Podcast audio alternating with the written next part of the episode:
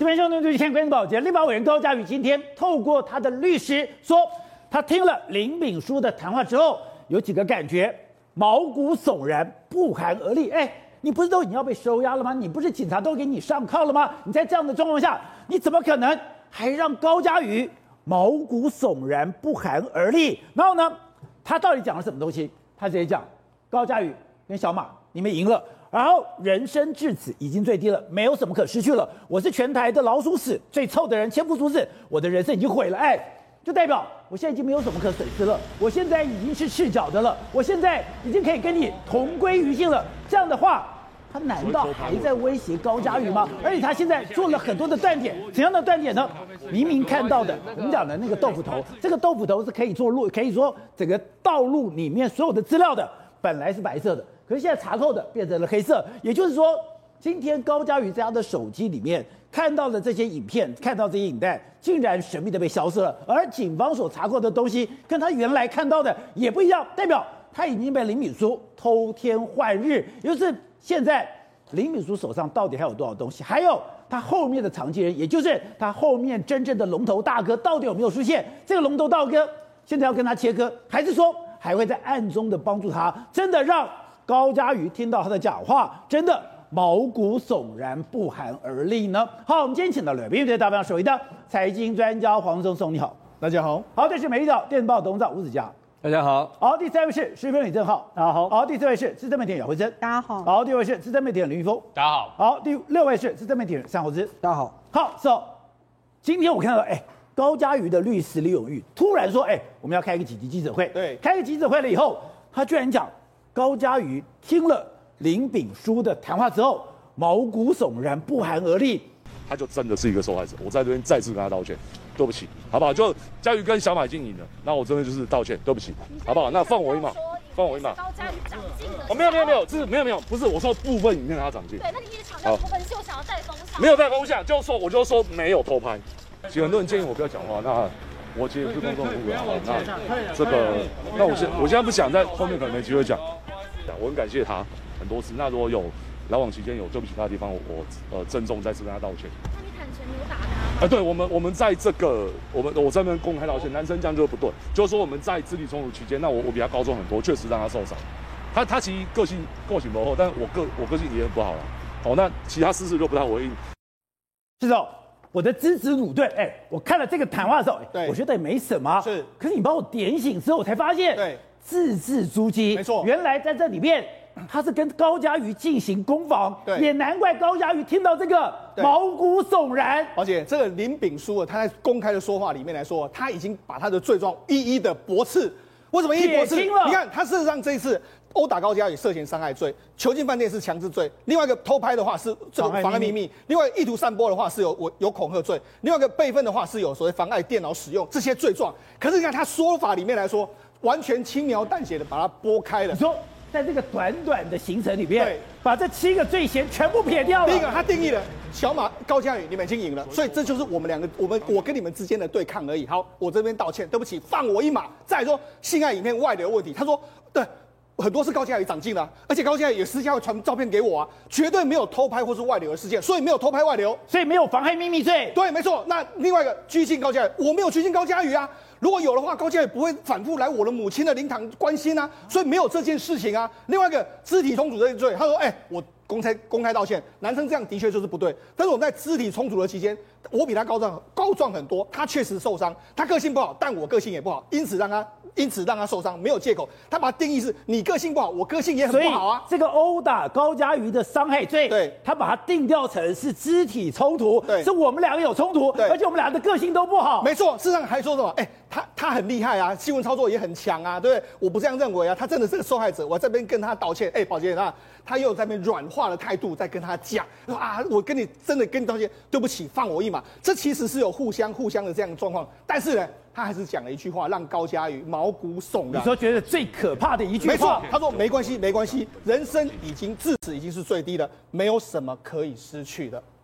所以你是讲到的，小马，你们已经赢了，人生至此最低，没有什么可失去的。我现在是全台最老的老鼠屎、最臭的人，千夫所指，我的人生已经毁了。对，结果这你说根本就是跟高嘉瑜呛下，是我人生至此没有最低我已经没有什么可失去了，我的人生已经毁了。所以高嘉瑜听到这个毛骨悚然，不寒而栗。为什么这样说呢？我们说最可怕的人是什么？最可怕是没有退路，已经没有什么好失去的人，那种人会跟你搏生死。现在这个林炳书就是这样的局面。那为什么高嘉宇会很紧张呢？因为高嘉宇看到很多证据之后，他目前为止，他林炳书后面还有很多势力啊。我就讲，这是高嘉宇呢，他过去那种精明的形形象，因为他碰到林炳书，林炳书我们到目前为止，我们看到是说打高嘉宇的时候是非常凶狠，但在处理很多事情的时候是非常冷静，而且非常的聪明。另外一个，他后面还有什么暗黑势力啊？今天就有人说有台南人有利人士在帮他啊。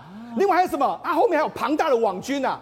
甚至后面可能还有更高的带头大哥或者老大在后面啊，所以他碰到的是这些人啊。但这些人现在，哎，小这个林炳枢已经没什么很失去的时候，他会不会跟你搏生死？另外一个就是因为查扣的证据，因为高嘉宇就说，哎，我会发现到说我有这个这个手手机里面有影片，是一个白色的这个豆腐头，白色豆腐头在哪里呢？结果警方跟他说没有白色的豆腐头，是黑色的啊。他说哈，那怎么证据证物完全不一样？难道林炳书在这么短的时间里面把证物证据完全都已经藏在另外一个地方？这才是高嘉宇最害怕的地方。而且他的律师讲说，他感觉林秉书讲的话是用反讽的讲法，好像说你小心哦，对你后面会面临怎样的状况，不晓得有恐吓的意味。对，所以你知道他他很聪明，为什么很聪明？我再跟他讲一个事证。宝杰，他他刚才在外面的时候说什么啊？我打高嘉瑜就是不对啊，对啊，我们是个性，他们个性不好，我个性不好，对不对？可是呢，你知道他在里面讲法，外面讲法是这一套，到里面讲法完全不是这样。他说我没有，我只有用手打他的头啊，没有拖行啊。然后我后来跟他道歉，三跪九叩跟高佳瑜道歉，而且我们和好之后，两人还一起亲密泡澡。哎，他这个意思是什么意思？我高佳瑜已经原谅他了。我打他的时候我没有拖行，然后我们已经和好，所以这是我们两个之间的关系。他把它定义成这个样子，是我们两个之间的关系。而且他讲他没有拖行，我还三跪九叩跟他道歉。对，可是你没有拖行，他的手肘、手腕、膝盖。怎么会那么 OK 呢？对啊，当然很多网友听到这个就完全是胡扯嘛，因为你看那因为他当时已经都是血的话，那你这一起泡澡不是满浴缸都是血，所以显然他还在推脱责任。而且刚刚讲到的，当这事情开始被扛了，开始媒体出来以后，哎，他就开始打电话给所有的人，要不是说后来高佳瑜自己开记者会，高佳瑜把他的照片弄出来，那真的太可怕之外，哎。有多少人会帮他？不知道哎、没错，事实上是最近就有一个疯狂维尼嘛，他就被他说，哎、对、啊，我当初的确在这个他 林炳林炳书给我一些资料的时候呢，我的确是信了他。他说他信是什么？因为高嘉有一个签签亲笔签名的这个自白书，他看到那个自白书说，哎、觉得哎、林炳书讲的可能是对的，所以他有帮他，而且他还说了，他这个台这个为什么要帮他呢？他说，因为台南当地有个非常知名的政商关系良好的重量级人士呢，要求这个疯狂疯狂维尼，也就是说台独机关将李李博璋啊，跟他。说：“哎、欸，你可以帮帮这个林炳书啊，林炳书他其实是个好人，没有那么的坏啊。有一个台南当地知名人士，政商关系非常好的重量级人士。对，而且刚刚讲这个重量级的人士有高嘉瑜的自白书，是我是高嘉瑜。然后后面讲的我非常后悔高嘉瑜他的时间，就是他被打的时间。对，而且你想想看，高嘉瑜被打之后，对，他竟然还有办法威胁他。”写一个窃结书，没错。那带风向的过程里面来说，包括抛出所谓的这个高嘉宇的男友视角的这个照片啊，包括说，哎，把这个风向带到这个小马跟小马要去闹场，这样所有的风向都是他们来操作的。这但是现在他就说，风这个没品位，你就说，那没办法，我是因为当初看了这些证据之后，而且有人这样这样跟我讲，他说我看到那些高嘉宇被打的照片，我才知道说我被他骗了。对，他根本就是一个双面人。对，一方面，哎。跟高嘉宇不断的求饶，要把这个东西压下去，但另外一方面，对，他居然已经动用他所有的力量，对，要搬回来。而且你看，他刚才在外面说一一套，对不对？在庭上说了另外一套。好，另外一个，你看他在对高嘉宇也是一样，表面上我对高嘉宇求情，你看他所有的这个讯息，你看。你赢就好，我接受。请求你，你救我到这边就好。我有心真的支持是你，请你顾一条顾念一点，放我一条生路。求你在我母丧后放我一条生路。我真心的私底下为你用心打拼过一些，我下跪求你，我道歉，我不会接，我不会任何反击，我都接受。你可以不要再攻击我吗？你看这么多，就是要跟高嘉瑜求情啊！我可以对话几分钟吗？你要我做什么都可以。对，你要我承认任何事情，要我什么都可以啊！这样毁灭我应该够了。可是你看这句话跟刚才在这。在那外面讲话的样子完全不一样。对呀、啊，也就是说私底下他会跟你求情，但是公开场合他不是这样的说法，所以也就是说两面的说法。好，那除了他在找时间呢跟高嘉瑜求情之外，哎，他也不是省油的灯啊，马上在框口很多人啊，求救谁，甚至在外面发动网军嘛。所以你看他其实是用两种手法，同时在对高嘉瑜软，但是在外面来说他是对你强硬的。但现在所有人都跟他撇清关系了。当然，因为为什么？因为他们去普去这个他母亲的这个母丧里面来说，很多人都去了嘛。那结果没想到现在哎，很多人有去的时候，哎，可能包括吕杰啦、吴征啊，这个谢欣霓啦，很多大咖，包括说民进党的立委吴思瑶，还有郭国文等等很多人呢，现在都慢慢说，哎，我其实呢，我去的话，我跟他也不认识，大家完全都在跟他切割关系，所以这个时候呢，哎，就显得非常非常特别哦。你出事的时候，你这个母丧的时候，哎，大家都有去你的告别式，但是现在退过来的时候，大家现在都说没有，这就这。而且我觉得今天最特别是，之前他有一个伤害罪，对，他有一个恐吓罪，对，当时对一个许女。本来这个在整个司法院的系统里面，对，它是不公开的，对，被封锁的，对。后来等到你到今天确定你打了高佳瑜，对，这件事情真闹大了以后，对，他竟然被公开了，对。再有一种说法是。他变成弃卒了，对，他被抛弃了。对，为什么？因为他跟许女的这个相关的这个判决书呢，过去没有办法公开。那没办法公开的话，因为什么？涉及家暴儿少啦，所谓一些关关是没办法没办法公开，所以他因此受贿。但是呢，突然之间在现在就丢丢出来。如果这些如果这些规定都是的话，那你为什么现在能够丢出来？那当然就有人说啊，因为这个林炳书的姐姐是台中地这个地方的法院的这个法官啊，所以不被公开，所以有特权介入。但是好，那如果是这样的话，那为什么在这个时候公开？那么觉得很奇怪吗？而且是。时间点就在这个高嘉宇的事件这个公开之后，而且公开之后，宝杰那我们才赫然发现说林炳书真的是一个非常凶狠的人。你看他跟徐女威胁什么？你听哦，我还会杀你小朋友，还要杀小朋友。对，你听到哦。但是那个女生就跟他说，这是底线，你不可以说杀我小朋友。然后他就说，你试试看，你试试看，你现在在让我硬干哦，你要不要听我的话？如果我会杀你哦，你看。他马上还用这么凶狠的在跟他回应这些东西，那你看这些东西、这些资料在过去都没办法看到，但是到你跟高嘉宇出事的时候，这个资料马上就上到网络上，所以人家难怪会有人说你是不是被很多人，特别是后面的暗黑力量给抛弃了？不是，这个男的真的这么渣吗？真的那么可怕？一开讲，佳宇、小马，你们赢了，人生至此已经最低了，没有什么可失去了。我是全台最老鼠子、最臭的人，千夫所指。我的人生已经毁了，他这个时刻还在跟高嘉瑜威胁吗？还在跟他呛下吗？才让高嘉瑜毛骨悚然、不寒而栗吗？而且他出来短短讲的这几句话，我没有拘禁他，而且我们只是肢体冲突，这个就把他现在所有的罪嫌犯罪。一的脱钩了吗？他到目前为止哦，还把他跟高嘉瑜这整起事件定调为是男女之间吵架的一个纠纷，而且一个性磨合。其实我觉得他心里想的是一个性磨合，说我个尬戏之类。但是因为他现在已经被逮了，所以他只好说，哎，个性磨合啊，我个性嘛磨合。所以他有一点把它变成是说，哦，因为我们是有点口角肢体冲突，肢体冲突。他但他事实上，他打的这个程度根本其实是蓄意杀人的，根本已经不是什么所谓的肢体冲突，个人重伤害。他说我没有抓着头发在地上拖行啊，我还对他三跪九叩了啊。那那神经病，高佳宇的手跟脚怎么会变成是这样子的？所以而且他整个被打那个，我跟你讲，我身边所有女生看到被打那以，尽管以前是政治立场不同的，在这个时间点没有人可以忍容忍，因为那个打的程度太夸张了。就是他这个打的程度是，你就知道说那个男人是歇斯底里到已经失去理智，往死里打，往死里打。好，那现在提到我昨天其实特别强调一件事情，这个男生他是连续性暴力犯罪者，他是个重刑犯，请不要。但是他目前为止所有的一些拖出那个所谓推脱支持，都还是定调说啊，我们男女朋友吵架，所以我们这样的。然后呢，你有没有发现？关于所谓的照片的事情，他说高佳瑜传给我的，就记者就问他说：“哦，你是不是带风向？你说全部照片都是高佳瑜传给你？”他说：“我没有说全部，我说的部分。部分”所以你会发现他很厉害，就像是高佳瑜针对这个照片的事情，高佳瑜说他拿到我的手机，用我的手机拍我的这些照片，拍完之后用我的手机传到他的手机。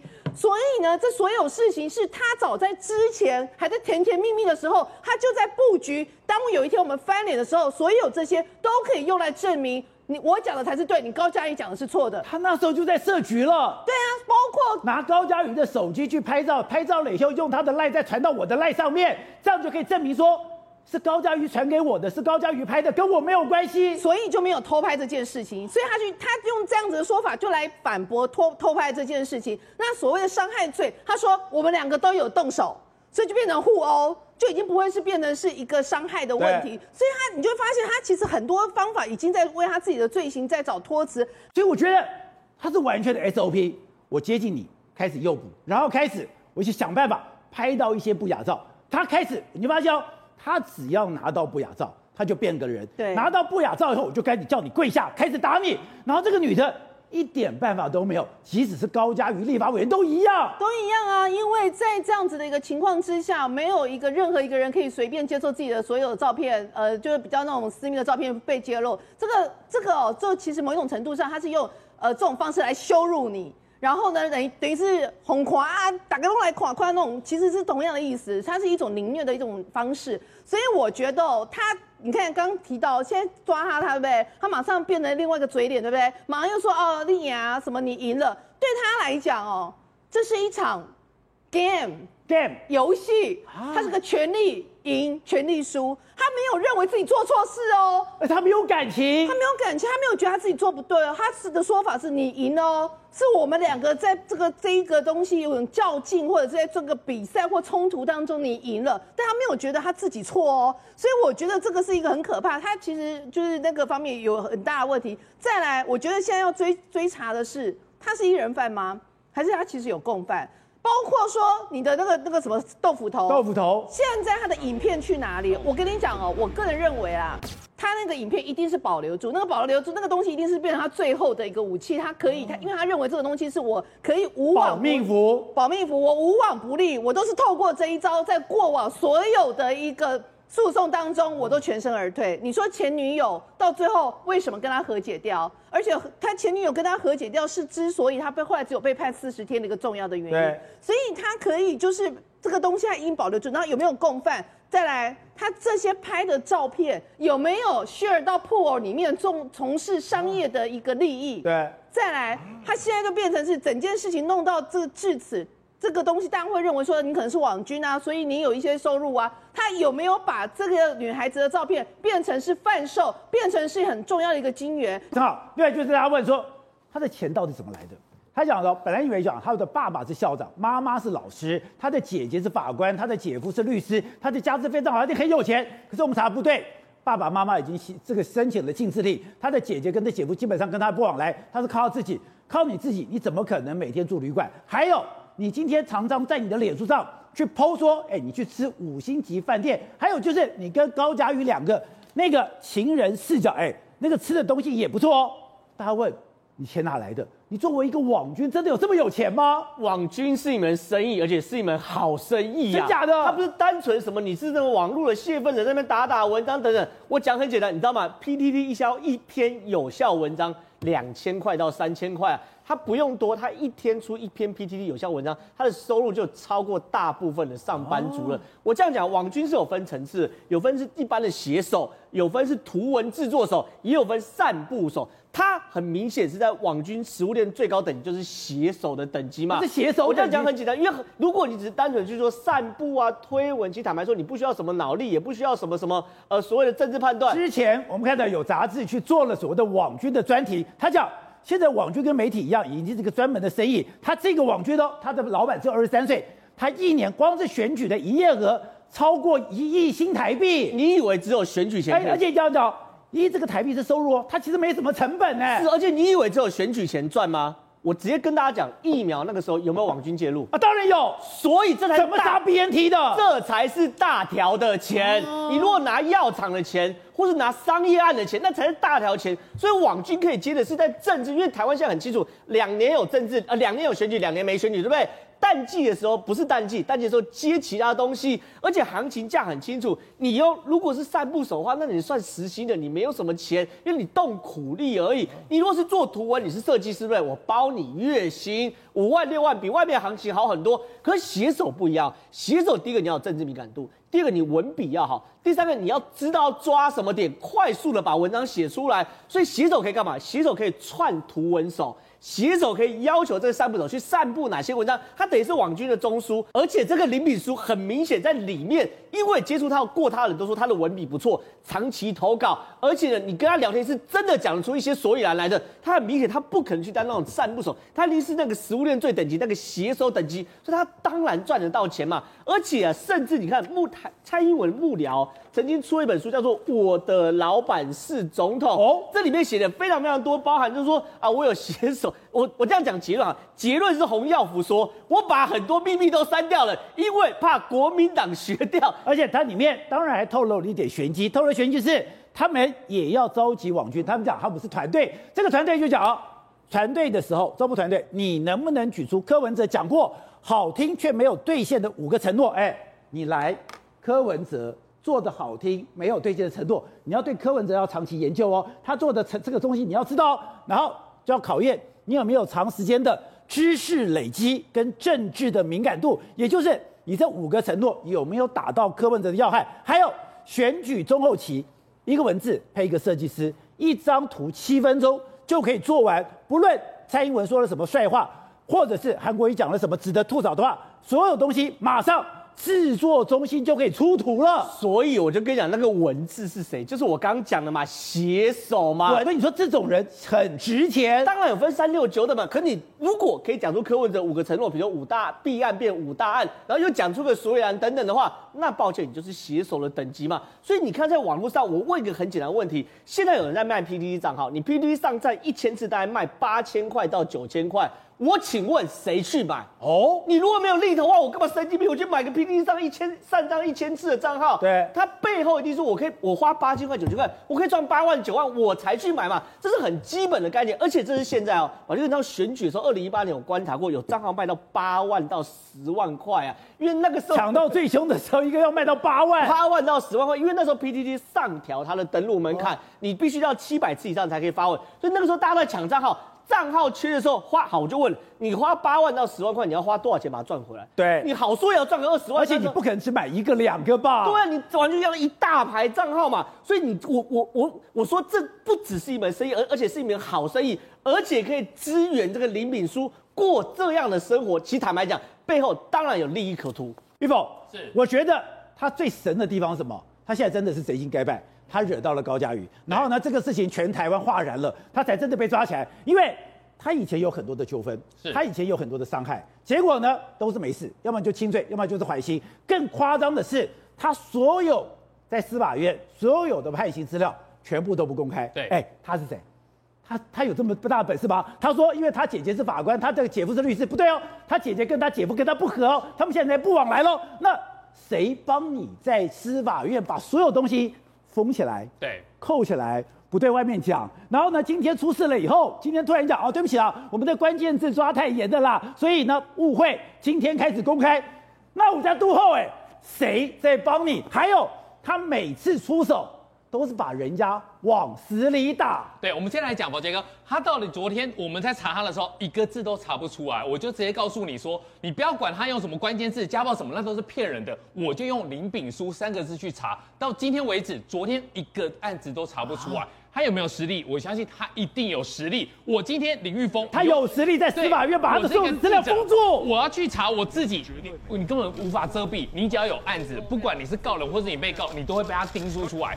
他却有办法，林炳书却有办法，他后面一定有老板可以去透过他的实力，把他所有的案子都给遮蔽出来。你不要说他是家暴，他在昨天之前有犯过很多，都是一般的暴力。对，一个字。一个案子都查不出来，但是关键的就是，当你出事了，你惹到高嘉瑜之后，当你公开了，了之后，砰，所有东西都出来。出来之后呢，你就可以看到说，他从以前在北三检所有的案子，你的案类你把它凑在一起，他的作为都是一样的。他真的是暴力犯，对，他是暴力犯。重点是我们看下去之后，他最后都没事，都是不起诉。二零零七年的时候呢，他是在一个社区大楼里面当一个助委，呃，主委的一个助理。结果呢，哦、还有跟谁吵架？跟一个管理员吵架，然后管理员就说了林炳书在大楼内推他，然后动手打他的左眼，像不像高嘉宇一样，哦、往往脸去打？可是呢，他左眼挫伤之后去提告，但最后不起诉。不起诉的原因，他已经有伤了，管理员有伤了，不起诉的原因是因为有目击者。说他的说法才是对的。林炳书说，对方是在追他的时候跌倒，然后脸撞到了楼梯。好，不管怎么样，就是不起诉，因为有目击证人来帮他说话。这是他第一个案子。好，二零一六年的时候在大安区，他要停车场跟另外一个驾驶吵架，这个就可怕了。驾驶说呢，当时他按了喇叭之后呢，林炳书下来拿了木棍，直接用台语彪骂你在扒什么。最后呢，那个驾驶逃回车上。好，一般有行车纠纷都是这样的嘛。我已经逃回车上喽。林炳书怎么样？把他抓下来，林炳书拖到车外，跟他讲说什么？我会查出你家住址，对你小孩不利，你完蛋了。我今天是一个人，而你呢？你有家人可以陪你玩。哎，他都很凶狠的。对，已经这么凶狠了，到最后你知道吗？还是宝杰哥不起诉。为什么？还有把这张拿出来了嘛？还有把管理员、停车管理员跟他的前女友，又是女生，哦、女生来帮他说话，说啊，当初好像不是这样啊，我们也没听到这些这些人去讲的哦。但你想想看，如果你没有讲这些话，人家会这样子吗？对。这个时候贼心该败的林炳书，他竟然去告对方，他去告对方诬告，对，他就对对告对方诬告。这个时候也是在北三检，你，你去等于说你把人家强行拖出车外，对，你拿车去把人家逼到角落，你还威胁他说我要查你家的地址，对你的小孩不利，你完蛋了，我一个人，你有家人，我可以陪你玩。然后既然讲这些话，居然他的他的女友对跟他说我没有听到他在恐吓，后来他去告人家诬告的时候再去查。才发现有猫腻。好，另外一个检察官就说，这个东西我们去调监视器，监视器就调出来了，他有把人家逼到墙角，然后有出手。这个东西他真的有锁喉，对，他真的有锁喉，所以呢，他诬告也没有告成。但是呢，你看哦，他这几个案子下来也是全身而退。啊、所以呢，他到底这几个案子，宝杰哥你知道吗？他所有的案子在我们司法的角度来讲，在北三检、北检。新北检跟市检，这都是所以台所所有台湾的一个司法精英，但是他可以玩法弄法，他所有的案子最后都没事，都没事，都不起诉，对，不是不起诉就是侵犯。简单来讲，就是不用进去关。所以呢，他在这个玩弄法律的过程当中呢，他已经是非常有经验的。董事长，你看过很多的坏人，有这么坏的吗？我现在对这事情非常不高兴的。哎，我请问你，他是从分局要以从刑事局或分局要移送到这个。到地检对不对？对，怎么可以讲那么多话？不能的侦查不公开，怎么可以让他讲话？啊讲话的是干什么？那法那个检察官，这个不是律高嘉宇律师怎么讲？高嘉宇律师在恐吓。对，我看的不是恐吓哦，他在勾串，你知道吗？怎么勾串？这不是我问你，高嘉宇出庭了没有？等一下，他为什么要收押禁见？就是不要让你勾串。对，他现在这个讲话。公开串供，他跟谁串供？那你这样的境界有个屁用啊？对，就是两两两个对象嘛。第一个对象就是他背后有有利的老板嘛，老板可能跑去警告高嘉宇嘛。好了，你算了吧，你算了，不要再搞了，大事化小，小事化无。有一个第三者可以帮他出来瞧事情的人，他跟他呛下。我已经把这个我在里面，等一下我的证词就是这些喽。你看到没有？他每一个证词都对他所犯的罪行，通通都变成，通通都抵消掉了嘛。然后你看看高嘉宇怎么回应的，毛骨悚然嘛？为什么？